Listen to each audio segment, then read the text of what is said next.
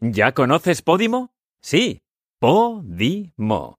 La aplicación para podcasters con un modelo justo de reparto de ingresos, donde las escuchas de todos apoyan a los podcasters. Así como lo oyes, busca tu podcast en la app y empieza a recibir ingresos. Descarga la app y disfruta de miles de podcasts por 3,99 euros al mes. Dale al play. Inspírate. Redcast, los mejores podcasts del mundo digital. Marketing for E-Commerce Podcast con Rubén Bastón.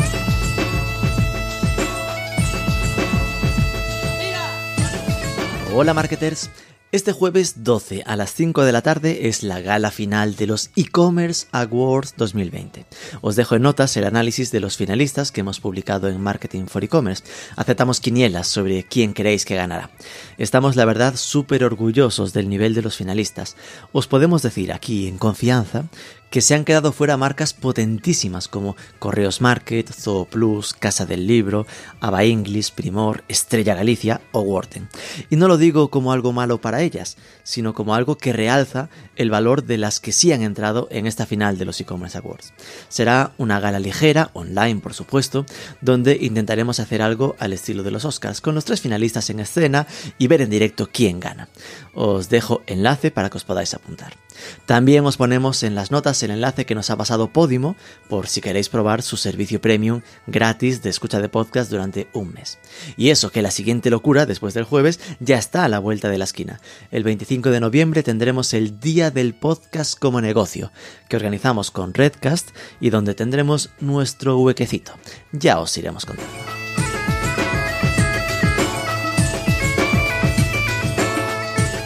Hace unos meses, en nuestro Next y Payments, Marcos Castro, de Zara, nos avanzó las brutales novedades que estaban trabajando alrededor de la omnicanalidad y la digitalización de la experiencia de compra en tienda.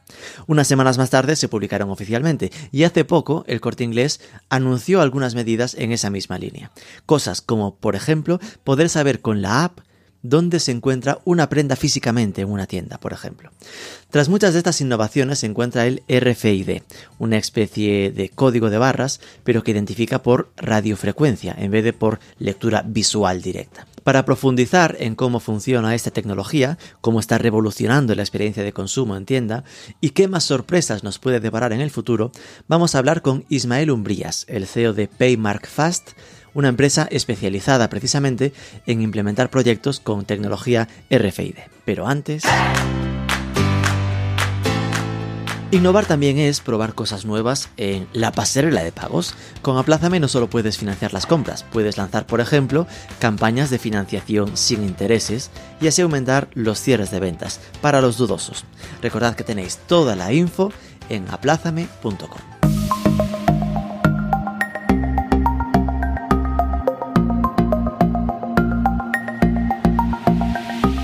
Ismael Umbrías, muy buenas. Hola, buenos días Rubén. CEO de Paymark Fast, una startup eh, especializada en el tema del RFID. Tú eres joven, tienes 26 años, toda la vida por delante. ¿Cómo fue, cómo caíste en las redes del mundo RFID? Bueno, en primer lugar te quería agradecer esta entrevista que para nosotros la verdad que nos hace bastante ilusión. Y bueno, pues esto fue un proyecto que surgió a partir de la universidad. Yo estudiaba ingeniería industrial en ICAI y bueno, pues al finalizar los estudios pues acabó eh, esto pues de un proyecto, pues poquito a poco eh, surgió la empresa, ¿no? Eh, ganamos un premio y a partir de ahí entramos en contacto con Telefónica y poco a poco hasta el día de hoy la idea pues surge simplemente de, una frustración ¿no? que tenemos todos los consumidores día a día cuando vamos a pagar, ¿no? Todas esas enormes colas de espera que, se crean, ¿no? Entonces, esto significa que fue caer directo de universidad a emprendimiento, ¿no? ¿Tenías un poco esa vena de emprender o, lo tuyo era perfil técnico, pero mm, caíste obligado por una necesidad de mercado que te empujaba. Bueno, totalmente. Fue algo natural que surge a partir de, una oportunidad, de un nicho de mercado que vimos y bueno, pues mm, me lancé a, por todas y ya llevamos tres años con la empresa y la verdad que muy contentos. Hemos crecido la verdad que mucho en estos años y, muy ilusionados. Por ir ubicando, ¿no? Hablas de Telefónica, ahora mismo que es, digamos es socia, es, es, dueña del proyecto o cómo es la relación? No, ojalá todavía no, todavía no es dueño, ¿no? Eh, nosotros somos... Todavía, está bien. todavía tenemos totalmente independencia y bueno, pues somos una startup que estamos dentro del ecosistema de Telefónica, concretamente en Guaira, que es la aceleradora de Telefónica. Y bueno, pues ah, eh, hemos visto esa alianza y ese partnership entre nosotros pequeña empresa y ellos eh, gran empresa, que lo que nos ha permitido es ayudar a contactar con grandes clientes para poderles ofrecer unas soluciones muy innovadoras. Vale, y hablabas de que en estos tres años habías crecido mucho. Cuéntanos un poco el estatus, ¿no? Es decir, ¿cuántos sois ahora mismo? ¿Algún cliente interesante que nos puedas contar? ¿O eh, tamaño de facturación? Pues nosotros, bueno, no dejamos de ser una pequeña empresa, somos una startup que llevamos ya unos ciertos años, llevamos en concreto tres años.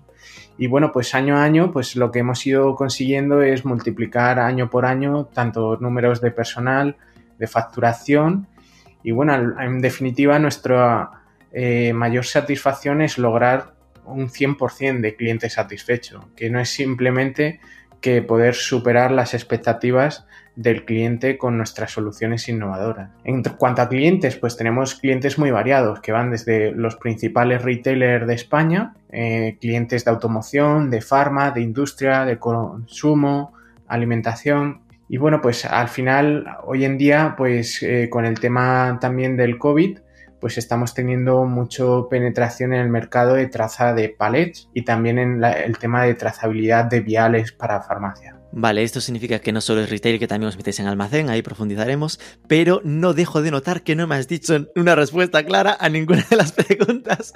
Igual no puede ser, pero eh, por ejemplo, voy una por una. ¿El número de equipo cuántos sois? Actualmente estamos eh, constituidos de 10 personas. Luego tenemos gente externa que nos ayuda puntualmente a proyectos, eh, igual que consultoras, ingenierías de grandes empresas con, las que tenemos alianzas, que lo que nos permite es trabajar con grandes clientes sin ningún problema y hablabas de que habíais multiplicado el tema de facturación. ¿Algún dato estimativo? Es decir, os movéis en millón de euros, en 45 millones de euros. bueno, no, ojalá, ojalá. Eh, bueno, la verdad que estamos ahí en torno a la facturación. Lo que hemos logrado y es el hito más importante es ir consiguiéndolas eh, duplicar año a año. Al principio, pues eh, facturábamos simplemente miles de euros, luego cientos y bueno, pues ahora estamos en, proyectos que son de gran envergadura y que implican pues eh, grandes despliegues y pueden proyectos que pueden llegar a varios millones de euros. Vale. Con lo cual, sé que sé responderme, pero bueno, ya me quedo, no insisto. Eh, y después el tema de clientes, ya me iba a tu web pensando en a ver si aquí pone alguno. Pero nada, ¿eh? aquí pone simplemente eh, gente que confía en vosotros, pero veo más temas de medios de comunicación y tal. Eh, entiendo que estáis como cortados y no os dejan mencionar ninguno. A ver, nosotros es verdad que al tener una alianza con Telefónica, pues bueno, tenemos también contratos de confidencialidad, LAs, que bueno, pues al final lo que nos han permitido es no tener esa visibilidad de qué proyectos estamos trabajando, pero por otro lado, al final, pues bueno, lo que buscamos no es eh, como lo tiene el vecino, tienes que tener mis soluciones. Al final nosotros tenemos construidas unas soluciones muy innovadoras que al final trabajamos por proyectos y que se concretan eh, y se especifican con cada cliente pero lo que buscamos es tener unas soluciones muy innovadoras y que vengas convencido por las soluciones que tenemos, no porque estemos trabajando con tal u otro cliente, ¿no? Al final nosotros tenemos eh, ese know-how de llevar un recorrido en este mundo y tenemos también ese recorrido de trabajar con grandes clientes, con Telefónica, que nos ha permitido tener esa confianza y mantener esa alianza que ha sido muy estricta, ¿no? ¿vale? Eh, él no lo dice, yo estoy aquí botellando su blog por si detectaba alguna pista. Igual no trabajan con Paymark, pero bueno, aquí menciona que Mango apuesta por el RFID. Eh, hablan aquí algo de Inditex. Voy a cotillar otro más. Tú no me digas nada, ¿eh? Habla, pues, eh, cemento y hormigón. Perdón, identidad digital. no, espera, carretillas, bueno, estos son temas más de eh, soluciones, ¿no? No son ya marcas, aquí ya eres más cuidadosos.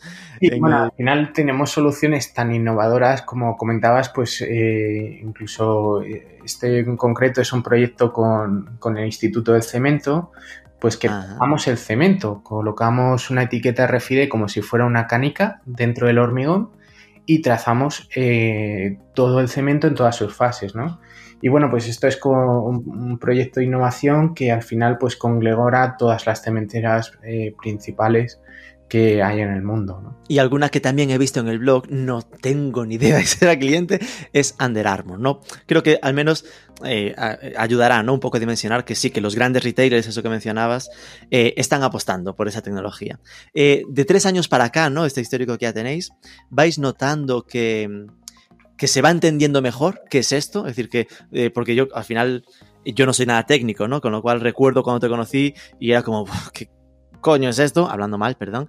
Eh, y sí, de, un tiempo a esta parte parece que suena muchísimo más este tema de historias. ¿no? sé si esto lo notas en tu interlocución con los clientes. Sí, bueno, al, final, pues es verdad que el RFID al principio, pues bueno, solamente se han atrevido grandes empresas. Está el caso Inditex, que lleva desde hace ocho años trabajando. Decathlon también es un caso muy conocido. Eh, en Estados Unidos también la penetración es muy grande, pues con grandes marcas como Macy's, eh, Mark Spencer. Entonces, bueno, pues al final eh, también poco a poco hay clientes eh, más medianos y pequeños que, bueno, pues al final lo que han visto es buscar no quedarse fuera de juego y es que al final nosotros desde Fast es que no nos imaginamos un futuro sin que un producto no tenga una etiqueta RFID para controlar en definitiva tu mayor activo, que son los artículos que vendes, ¿no? Tus productos. Sí, vamos a meternos un poco a, explicar ya en detalle técnicamente de, qué va esto, ¿no? Porque aquí si nos metemos en palabras podríamos convertirlo en ininteligible, ¿no? Así que empecemos por explicar qué es esto de RFID y cómo logramos que lo entienda mi abuela. Vale, fantástico. Pues bueno, eh, el RFID no dejan de ser simplemente las siglas de identificación por radiofrecuencia, ¿no? Al final piensa que hace unos años pues simplemente se identificaban los artículos a papel. Tú escribías el código a mano y, bueno, pues esa era la referencia del producto. Luego apareció el estándar del código de barras que eh, lo que hacía es agilizar esos registros de entradas, salidas en el punto de venta. Y bueno, pues la evolución natural a lo largo de, los años pues es el, el RFID, ¿no? que no es simplemente que una antena y un diminuto chip.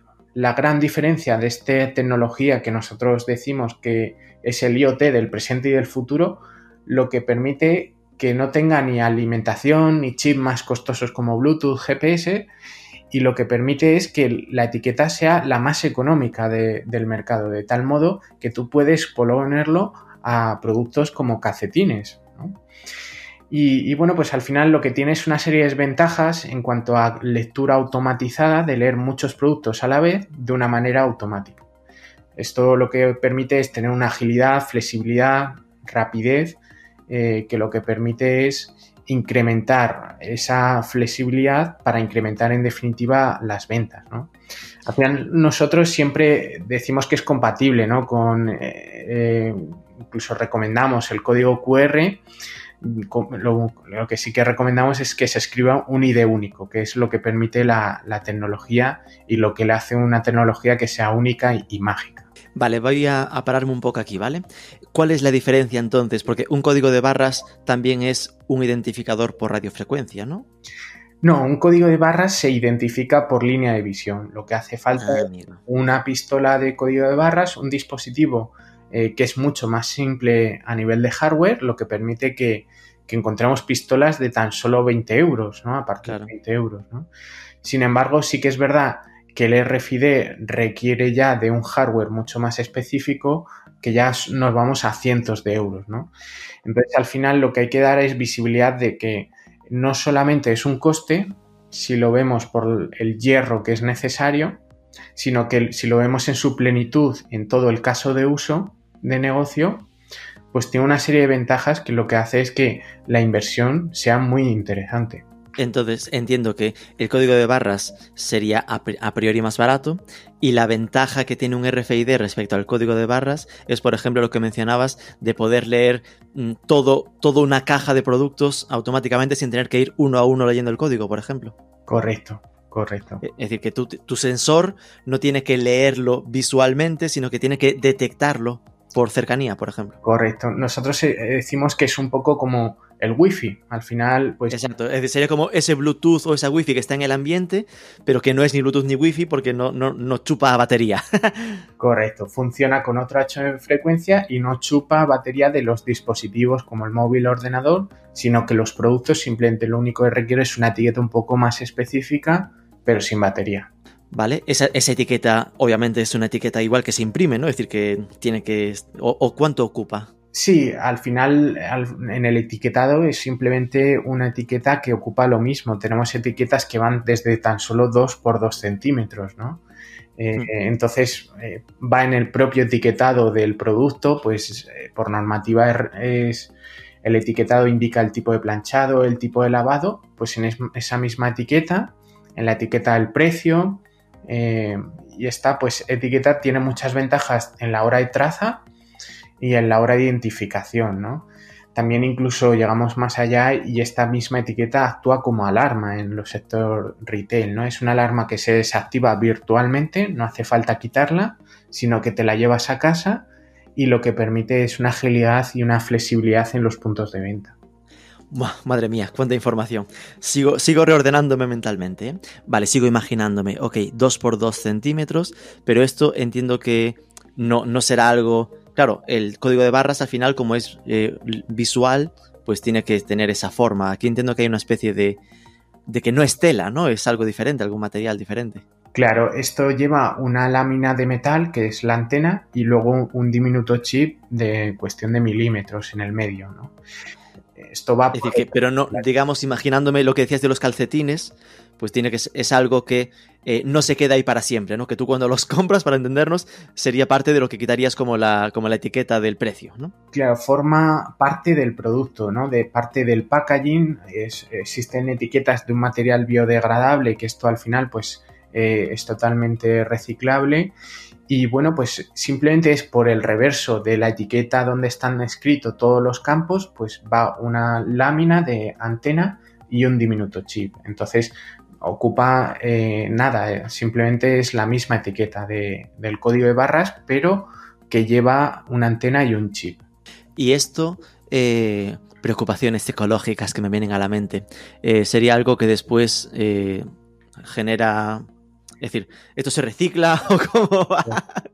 ¿En qué caja va de la basura? Claro, al final piensa que el tema del medio ambiente y el tema de sostenibilidad pues eh, es de gran importancia, ¿no? Últimamente. Y bueno, pues al final en la etiqueta RFID lo bueno que como le escribes un ID totalmente único, puedes incluso escribir información del tipo de prenda que, que estás usando, ¿no? Si es nylon, algodón, para cara al día de mañana, si esa prenda tiene una segunda vida, un reciclaje y demás, pues tú puedes diferenciar pues, mediante esta identificación por, radiofrecuencia, ¿no? Entonces, en cuanto a la sostenibilidad, eh, pues tiene una serie de mejoras y una serie de ventajas que, sin embargo, el código de barras, pues al final se va degradando y se hace mm. ilegible, ¿no? Vale, entonces, eh, me hablabas también de lo de los códigos QR.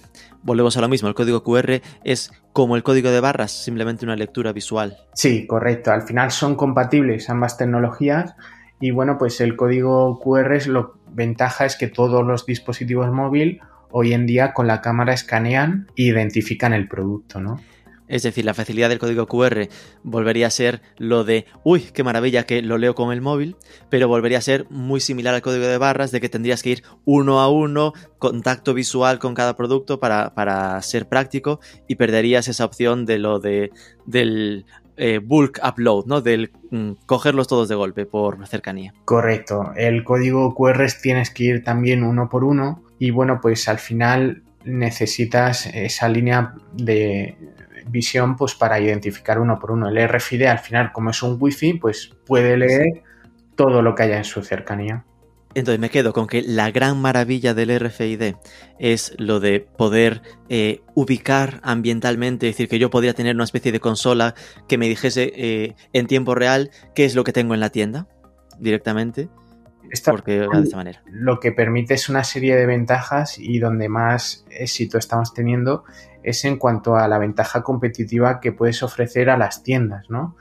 Buscando pues que esas tiendas se reconvierten, se reinventen en microalmacenes urbanos y puedas compartir el stock, tener una visibilidad de lo que tienes realmente, porque en una tienda, pues bueno, todos sabemos que se producen tanto hurtos externos como internos mm. o defectos eh, del etiquetado.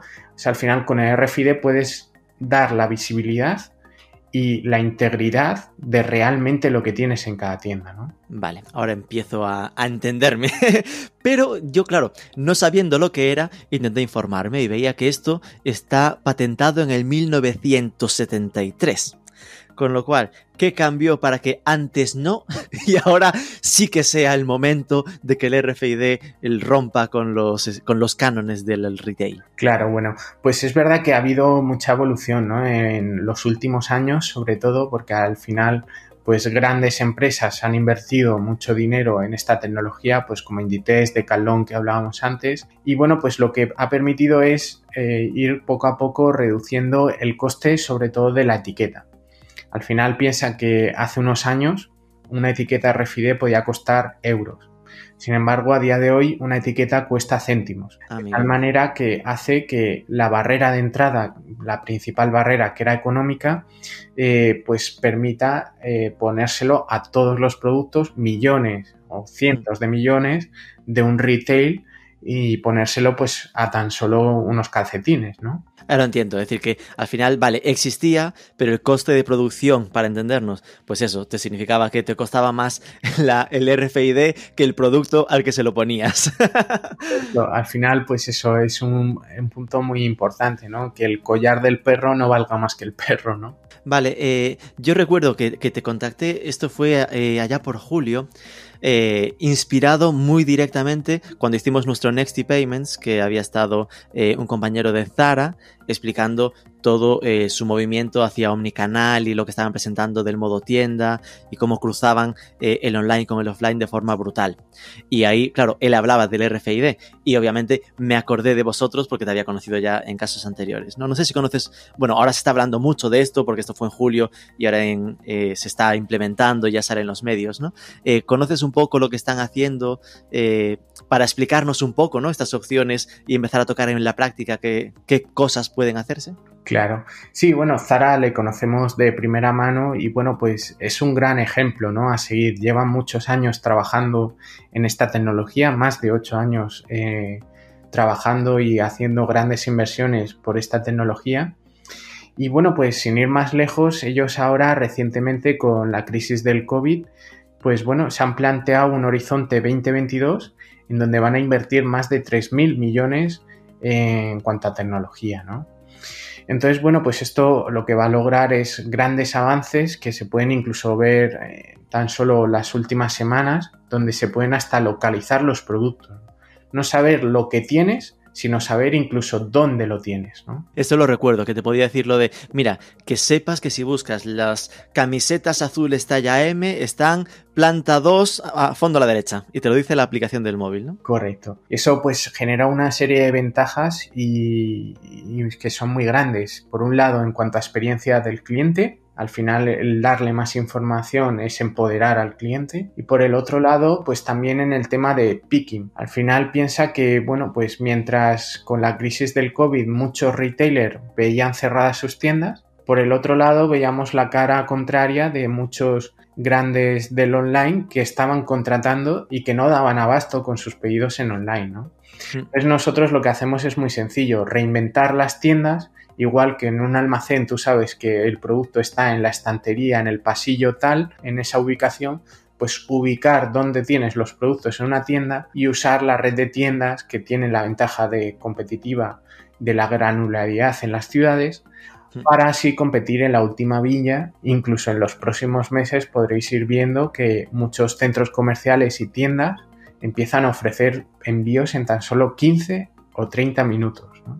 Es saber dónde deja a Amazon hoy en día, ¿no? Chúpate esa Amazon sería, ¿no? En plan, nosotros tenemos tiendas con equipos que pueden hacerlo llegar antes. Claro. No, sin duda, ¿eh? porque esto es algo que ahora no recuerdo en, qué, en qué podcast, pero que llegó a comentarse, que era lo de que la... Ah, fíjate, madre mía, con Dimas Jimeno, y, estamos hablando del principio del podcast, entre los primeros cinco capítulos, el segundo, que hablaba de que la gran diferenciación que deben tener los retails está en su que su aporte de valor, su aporte diferencial está en las tiendas y está en que tienen ese equipo y esa granularidad y que pueden dar este servicio que para los pure players online es inviable. Y ahora empezamos a verlo en la aplicación práctica, ¿no? Totalmente. Nosotros somos una empresa tecnológica que lo que hacemos es ser muy prácticos y ponerlo en marcha y bueno, pues usar esa ventaja competitiva, ese gran activo que estaba desperdiciando en cuanto a las tiendas, cercanía, ubicaciones y usarlas pues como centros logísticos sabiendo lo que realmente tienes y dónde lo tienes. Hagamos un ejercicio de imaginación para tratar de, a quien nos escuche eh, que, vea unas, las aplicaciones prácticas. ¿no? Es decir, imagínate que tú eres el dueño de, una cadena de tiendas y quieres sacarle el máximo partido al uso del RFID en las tiendas. ¿Qué se podría hacer así a nivel práctico? Vale, pues bueno, al final las ventajas son innumerables, ¿no? Pero eh, concretando, pues en definitiva, pues permite un aumento en cuanto a las ventas de la tienda, ya que al leer muchos productos a la vez en las cajas, en los puntos de venta, pues ayuda en el flujo de facturación, ¿no? Vale, eh, en lo práctico sería, tú llegas con tus con tus 10 prendas de ropa a la caja y te lo lee todos de golpe y no uno por uno, ¿no? Correcto. Es que parece, parece básico, pero te cambia el tiempo de respuesta mogollón. Sí, al final, pues bueno, una limitación que tienen las tiendas es cuánto personal tengo, cuánto puedo facturar. Y está pues muy estrechamente relacionado. Nosotros rompemos con esa relación y con las cajas de autopago, pues mejoramos ese flujo de personas incluso de entrada, porque hay mucha gente que ni siquiera entra viendo la cola de espera que hay, ¿no? Tal cual. Por el otro lado, también pues ayuda en cuanto a la búsqueda, ¿no? Del producto, de la talla, decirte la ubicación exacta eh, de dónde está el producto, ¿no? Sí, esto me acaba de recordar esa típica experiencia de eh, zapatería, donde, donde más tiempo estás es esperando a que te encuentre los zapatos en su almacén, ¿no? Correcto. Al final esto lo que permite es balancear el stock que tienes entre almacén y tienda, entre el mundo online y el mundo offline y en definitiva lo que permite es una ventaja de poder ofrecer el producto en el momento adecuado. Porque si un producto no está expuesto, muy difícilmente se vaya a vender, ¿no? Y lo que al final, si ese producto no se vende, pues al, al cabo, al final la moda es perecedera. Al cabo de un cierto tiempo, pues ese producto va a tener que ser rebajado y va a tener que ver disminuido su margen de beneficio, ¿no? Luego, otra ventaja, por ejemplo, es en el tema de todas las ventas online asociadas a, la tienda, el conocido como BOPIS, eh, que es comprar en la tienda y recogerlo, eh, comprar en la tienda online y recogerlo en la tienda física, ¿no? Hmm.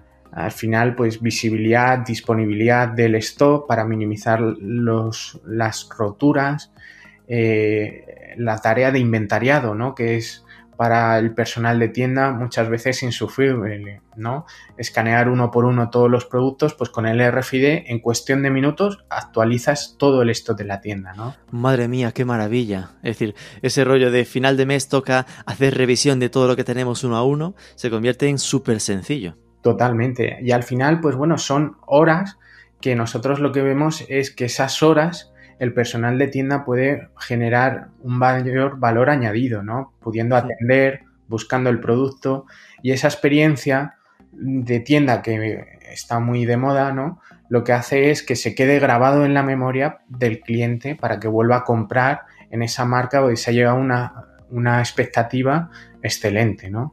Vale, eh, hablabas cuando hablaste de los sectores de automoción, porque claro, veo muy fácil, ¿no? Ahora que veíamos los ejemplos, uno rápidamente se imagina todo ese tema con moda, pero en automoción... Sí, bueno, al final nosotros hemos estandarizado y a día de hoy tenemos tres soluciones, que por un lado son las cajas de autopago para leer todos los productos, pagar y irte, inventariar con pistola de mano inteligente entradas y salidas y eso pues bueno nos da igual que sea una entrada y una salida de tienda como sistema de alarma, en los probadores para saber lo que compras, eh, lo que te pruebas, lo que acabas al final convirtiendo. ¡Oh, qué bueno! Oye, oye, oye, oye, oye, oye, Espera, espera. Para aquí, ¿eh? Déjame ubicarme. Vale, las cajas de autopago las visualizo fácil, ¿no? Eh, experiencia propia de irte al Decathlon y que tengas la, posibilidad de pasarlo por ahí, pero que en vez, ahora mismo sigue siendo, en, mi última compra en el Decathlon al menos, lo de lo pasas uno por uno, pero en teoría no tendría que ser uno por uno, ¿no? Te lo podría leer todos, sí, todos juntos. Ahí es nuestra gran diferenciación tecnológica y por eso detrás esta telefónica es en cuanto al 100% de lectura. Nosotros tenemos una algoritmia única que lo que consigue es leer un 100% de todos los productos. Vale. Después, ¿por qué las pistolas de mano para inventariar si en teoría ya se hace modo wifi? pues esto lo que te permite al final es poder inventariar todos los días para todo el tema de la omnicanalidad, que es poner al centro, eh, en el centro de tus decisiones al propio cliente, empoderarle para que pueda comprar en la tienda online, recogerlo, la integridad del stock, usar la red de tiendas como microalmacenes, pues tiene una serie de ventajas, ¿no? Sí, pero ¿por qué, ¿por qué hace falta la, pistolita? Es decir, no podría hacerse rollo, tengo un repetidor en la tienda y que lo, y que lo sepa todo lo que hay. Claro, bueno, al final piensa que el RFID tiene un cierto alcance, que normalmente suele ser 3 o 4 metros, ¿no? Entonces, ah, lo que hace falta es un dispositivo móvil que en una... Que lo vayas... digamos que te paseas por la tienda para localizarlo todo, ¿no? Correcto, pero no deja de ser un paseo de minutos, cuestión de 5 o 10 minutos, dependiendo de las dimensiones de la tienda pero para entenderme no es el pistola en mano de tengo que ir eh, etiqueta, etiqueta, eh, revisándolo todo. Claro, no, simplemente es darte un paseo con la pistola y por radiofrecuencia, pues como el wifi, se escanean todos los productos. Es decir, que se ha puesto una pistola porque la gente ya lo tiene acostumbrado e interiorizado, ¿no? Podría haber sido un, un microchip instalado en la muñeca. Claro, al final pues piensa que en lugar de hacer un inventariado al mes o cada medio año o cada semestre, pues bueno, esto lo que permite es poder hacer inventariados mucho más rápidos, mucho más flexibles para poder hacerlo incluso diariamente, ¿no? Y actualizas el stock porque al final una experiencia de un cliente que te compra en online y va luego a tienda a recogerlo y resulta que luego no lo tiene en su talla. No, claro. Pues es una experiencia nefasta, ¿no? Y a quién no nos ha pasado de ir a un centro comercial, eh, pedir una determinada talla de zapatos, que te digan lo tienen en otro centro, luego vas, no lo tienen, no lo encuentran. Sí, sí. Y después lo último, lo de entradas y salidas. Me enamoro, porque esto significa que podrías llevarte a tienda física la, eh, la estructura mental de online, ¿no? El tema del conversion rate. Todos tenemos en la web el conversion rate de tráfico a compra y de registro a compra, ¿no? Por ejemplo, pues aquí lo que me acabas de decir automáticamente me viene que tú puedes tenerlo en el medidor de entradas, que esto ya se hacía, ¿no? Es decir, ya las alarmas si no, si no entiendo mal, ya tenía una forma como de saber cuánta gente ha entrado para después poder ver cuánto se ha comprado, pero eso te permitiría hacer esa cuenta de todos los que entran y el conversion rate a compra, ¿no? Claro. La gran diferencia es que eh, cada producto tiene un ID único, ¿no? Entonces podemos localizar lo que entra en los probadores, lo que la gente se prueba, lo que al final acaba comprando en las cajas de autopago y al final cuando acaban saliendo de la tienda, ¿no? Entonces lo que nos permite sobre todo es ver si hay, eh, si el producto tiene un problema de talla o un problema de diseño. Si la gente se lo prueba muchas veces y no lo compra, compra es un problema de talla. Si la gente no se prueba ese producto es porque no entra en el probador y entonces es porque es muy feo y la gente no se lo compra, ¿no? Eso es buenísimo porque ahí sí que eh, te permite hilar fino en, en, lo que es mi gestión de, de, productos, ¿no? De ver eso, si, si, el tema es feo y no gusta, o si mira, gusta visualmente, pero la gente se lo prueba y no se lo lleva, queda mal. Claro. Y luego, pues ver los ratios de conversión, ¿no? Al final a nadie le gusta esperar para pagar y nosotros con la agilidad que damos en los puntos de venta, pues sabemos realmente lo que se acaba convirtiendo, incluso luego el retorno, ¿no? De si ese producto se devuelve, pues se sabe porque eh, tiene un ID único toda su vida ¿no? del producto. Vale, estas son las tres soluciones que teníais ahí más eh, estandarizadas. En la web veía que también teníais como dos líneas claras, ¿no? La parte de hacia tiendas, que es lo que estamos hablando, y la de hacia almacenes, que lo comentamos un poco al principio. Claro. ¿Cómo va lo de almacenes? Al final, pues bueno, eh, nosotros beneficiamos tanto desde la fabricación del producto hasta la puesta en venta, ¿no? Entonces, bueno, pues al final lo que buscamos es reducir los tiempos en comprobaciones, en errores, para poder ofrecer envíos mucho más rápidos y flexibles, ¿no? Ya que hoy en día, con un cliente más exigente, a nadie le gusta esperar para recibir su paquete o mercancía, ¿no? Y bueno, pues nosotros lo que hacemos es dotar de un control exhaustivo en toda la entrada y salida, tanto de almacenes, eh, tiendas, lo que permite es esa automatización y simplemente es mediante un sistema que se coloca de antenas en los muelles de carga, en las entradas y salidas y ese registro que a día de hoy muchos clientes lo hacen manualmente, pues se reemplaza por automatizarlo, de tal manera que se hace un registro más automático, sin errores humanos, que al final y al cabo lo que dotan es de una visibilidad y disponibilidad de toda la mercancía en toda su cadena de suministro sin precedentes. Sí, lo que me estaba pensando mientras me lo comentabas, obviamente ahora lo visualizo como muy parecido al retail, ¿no? Te da simplemente el control 100% de tu stock, ¿no? Que, no, que todo lo tengas mejor ubicado y mejor controlado sin, sin problemas. Pero eh, estaba pensando en el ejemplo de Zara y si me dices que tiene un límite de 3-4 metros de distancia, esta wifi, ¿no? Este RFID, eh, para saber aquello de eh, la camiseta azul talla M está planta 1 a fondo a la derecha, que tienen como eh, muchos routers de RFID en toda la tienda para tenerlo todo localizado. Claro, no. No, bueno, eso al final pues es inviable, ¿no? Y colocar una antena con ese alcance en, tiendas que tienen mil, tres mil metros cuadrados, claro. pues hace una inversión económica muy grande, ¿no? Nosotros lo que hemos desarrollado es una serie de algoritmias que a través de esa pistola RFID lo que permite es... Van guardando el dato y se queda como... En la última revisión que había estaba ahí, ¿no? Correcto. Vale, vale, vale, vale. Es decir, que podría haber un cierto margen de error, pero bueno, si se supone que si cada día revisas y la camiseta azul estaba ahí, raro será que algún día la muevan, ¿no? Correcto. Vale, vale. Sí, el margen de error, al final, pues bueno, siempre existe un pequeño margen de error, pero al final eh, es cuestión de poco a poco ir mejorándolo hmm. y a día de hoy obtenemos unos márgenes de errores fantásticos, ¿no? De, de visibilidad. Y de estas dos líneas de mercado, ¿no? La del retail y la de los almacenes, ¿cuál está funcionando mejor?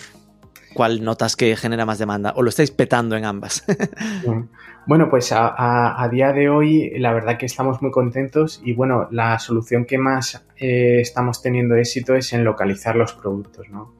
Piensa que al final el convertir las tiendas en almacenes genera una ventaja competitiva ¿no? frente a hmm. todo el mundo online y bueno, y sin ir más lejos, lo que he comentado antes, en los próximos meses veréis cómo tiendas y centros comerciales empiezan a ofrecer envíos en tan solo 15 minutos. ¿no? Eso en cuanto a la lucha del mundo online contra Amazon o diferentes competidores, pues les deja eh, en fuera del juego, ¿no? Podríamos decir. Y claro, este año tan loco, inestable y extraño que estamos viviendo, supongo que eh, esa apuesta por lo digital en el fondo, el tema pandemia, vosotros eh, os habrá, suena feo decirlo, ¿no? Pero habéis notado un aumento de la demanda, de la sensibilidad de los retails desde, desde marzo de este año. Sí, al final, pues muchos clientes eh, se han puesto las pilas y sí que el tema del RFID lo llevaban tiempo mirando, pero ahora ya han acelerado con inversiones claras, tiempos eh, ya reducidos. Y al final, pues es por lo que comentaba también antes, ¿no? Al final, muchos retailers han visto las tiendas cerradas y sus competidores del online no dando abasto, ¿no? Entonces, nosotros, como usamos la red de tiendas como almacenes, como microalmacenes para ofrecer envíos eh, inmediatos, pues al final, eh, bueno, pues hemos visto una aceleración clara en cuanto a la digitalización, ¿no? Y la pregunta que todo el mundo se está haciendo en este momento, al menos yo, eh, al menos yo sería, ¿y esto cuánto cuesta? bueno, pues nosotros es verdad que decimos que el RFID no es una tecnología económica, ¿no? Vale, oh, ya me estás dando un poco bajón. Igual que una pistola de código de barras, pues la puedes encontrar desde 20 euros, una pistola de RFID te vas a cientos de euros, ¿no? Entonces al final sí que es una... Bueno, cientos ya es menos de mil, ¿no? bueno, sí, unos cuantos cientos, ¿no? uy, malo. Entonces sí que es verdad que el RFID no es económica, pero eso no significa que sea muy rentable a medio o largo plazo y que requiere de una inversión en cuanto a infraestructura y en cuanto a integraciones. Igual que una pistola de código de barras simplemente es enchufarla al ordenador y la tienes lista, el RFID requiere de una integración y una infraestructura en cuanto a datos, ya que estamos manejando IDs únicos, ¿no? Entonces, bueno, pues sí que requiere unas inversiones que se plantean a medio o largo plazo, pero son unas inversiones que son muy rentables, muy rentables. Sí, lo entiendo. ¿eh? Es decir, al final es el tema de esto no es económico, pero es rentable, es decir, que es una inversión que hay que hacer eh, para, para prepararse, ¿no? Al final es sinceramente, de las aplicaciones prácticas más claras que veo de este concepto tan hablado de la omnicanalidad, ¿no? Aquí se ve omnicanalidad de verdad, ¿no? Es decir, la posibilidad de que tu e-commerce y tu tienda física se eh, sumen y no estén solo compitiendo, ¿no? Que al final puedas aportar tu, producto de tienda para poderlo vender online y que ah, pase ese BOPIS, ¿no? Que no conocía el término, pero me gustó, de comprar online pero recoger en tienda eh, y todo esto funcione. Aún así, eh, por intentar, sé que te cuesta dar datos. Em, entiendo que esto define por lo menos un tipo de cliente medio alto, es decir, no sé en qué tipo de clientes os movéis. Para, para imagínate, supongo que no es tienda de barrio, no, al menos por ahora. ¿no? Eh, no te creas, al final nosotros, nuestro primer cliente, eh, y siempre estamos orgullosos, fue un cliente que solamente tiene dos tiendas en Toledo, ¿no? y ni ahí dices el nombre, madre mía, qué tío.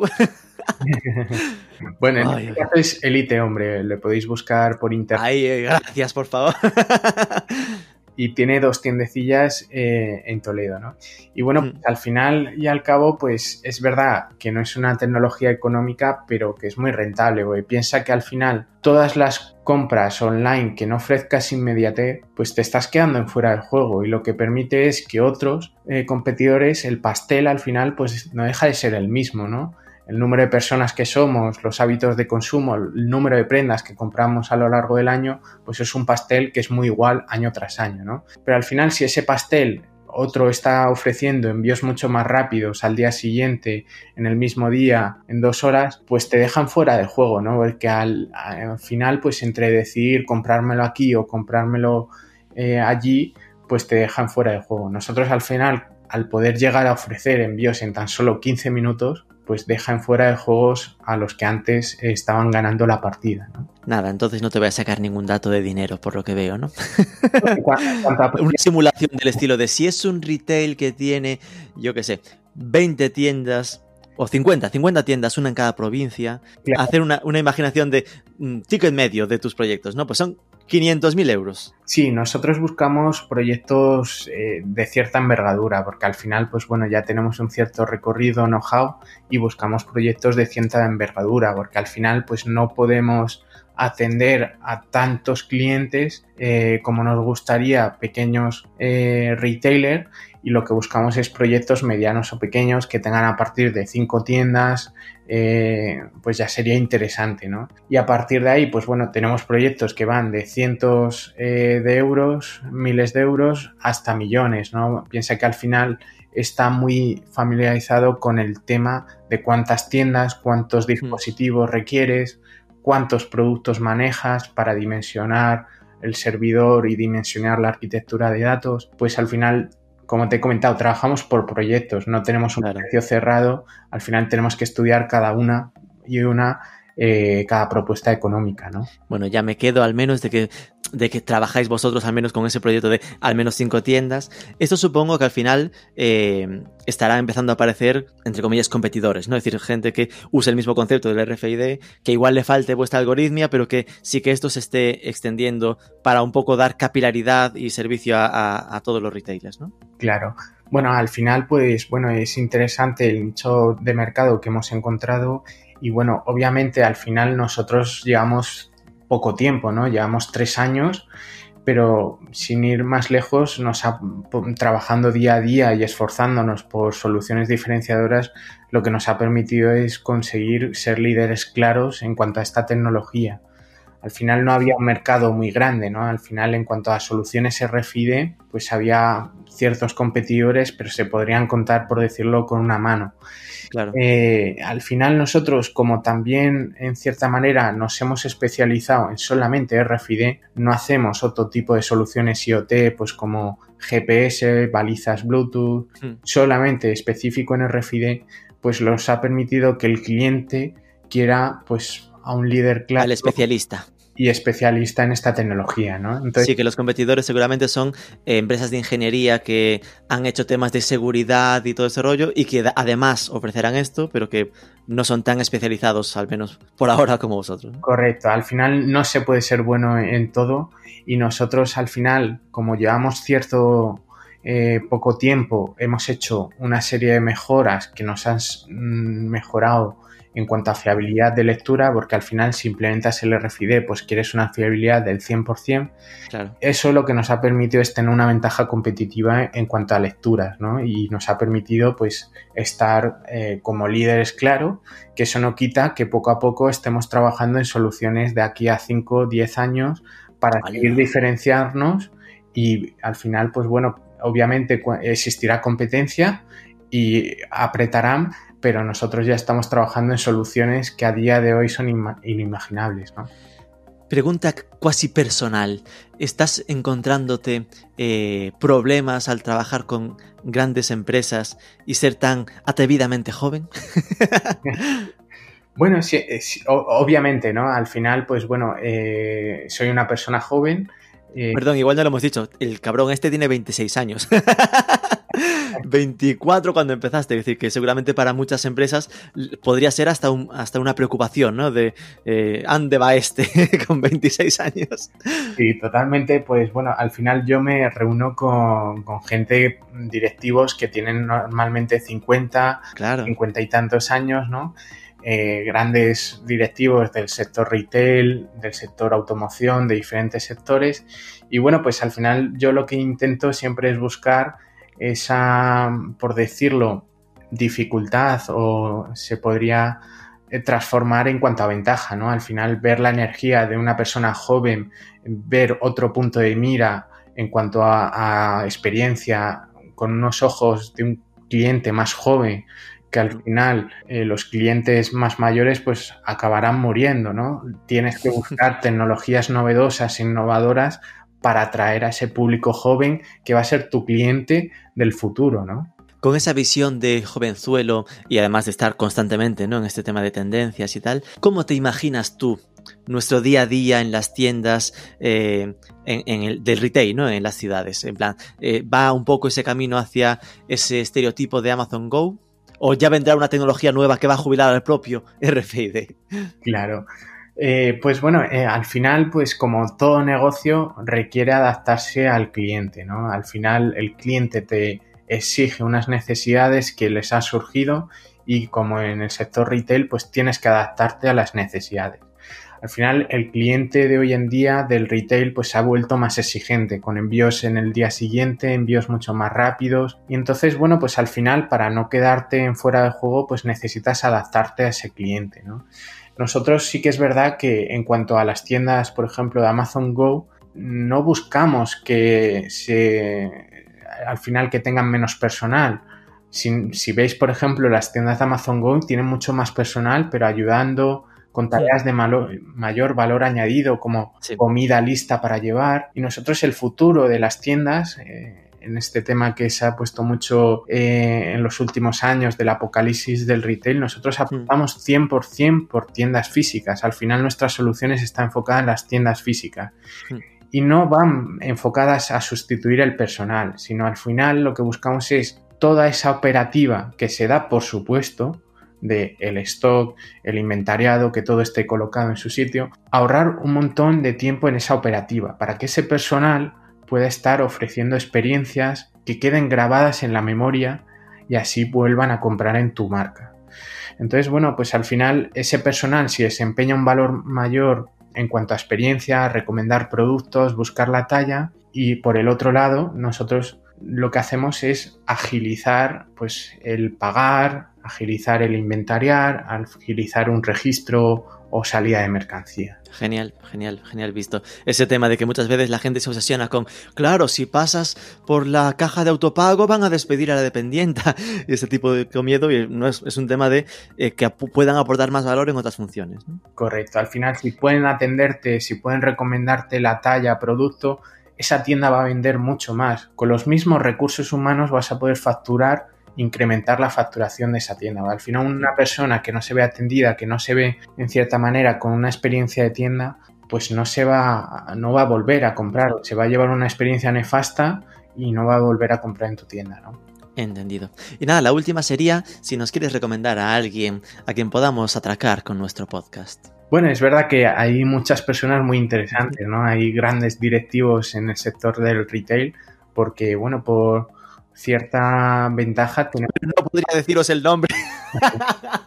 bueno, en, España tenemos grandes directivos, ¿no? Pues eh, dígase Inditex, Mango, eh, el grupo Tendam, eh, Cortefiel, tenemos un montón de marcas, ¿no? De grandes marcas del sector del retail, ¿no? Entonces, bueno, pues te podría decir todos los directivos que serían muy interesantes en cuanto a esto.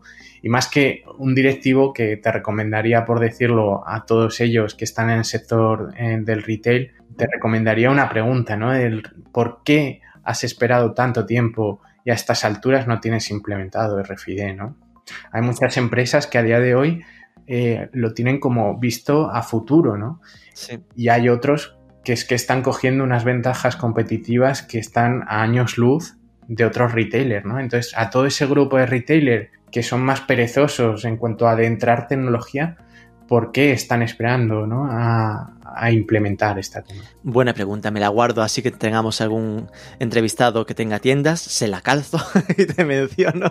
Eh, no, yo creo sinceramente que eh, esto que ha hecho Zara, es decir, esto que presentamos en julio en nuestro Next Payments y que ahora están sacando, eh, va a abrir muchas mentes en plan lo típico, ¿no? En plan, basta que lo haga uno grande, grande de verdad para que todos los demás digan, bueno, pues es verdad, ya toca que lo han hecho ellos, ¿no?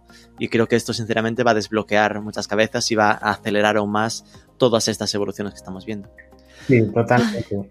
Al final pues nosotros eh, lo que logramos es una ventaja competitiva en el negocio sin precedentes, gracias a todas nuestras soluciones innovadoras desde Paymafar. ¿no? Y en definitiva lo que conseguimos es lograr diferenciar entre claros líderes y sus seguidores. ¿no? Pues Ismael Umbrías, muchísimas gracias por ayudarnos a poner luz sobre este concepto a priori tan técnico. Yo al menos He aprendido mogollón, espero que quien nos escuche también. Así que de verdad, muchísimas gracias. Gracias a ti, Rubén. Un placer.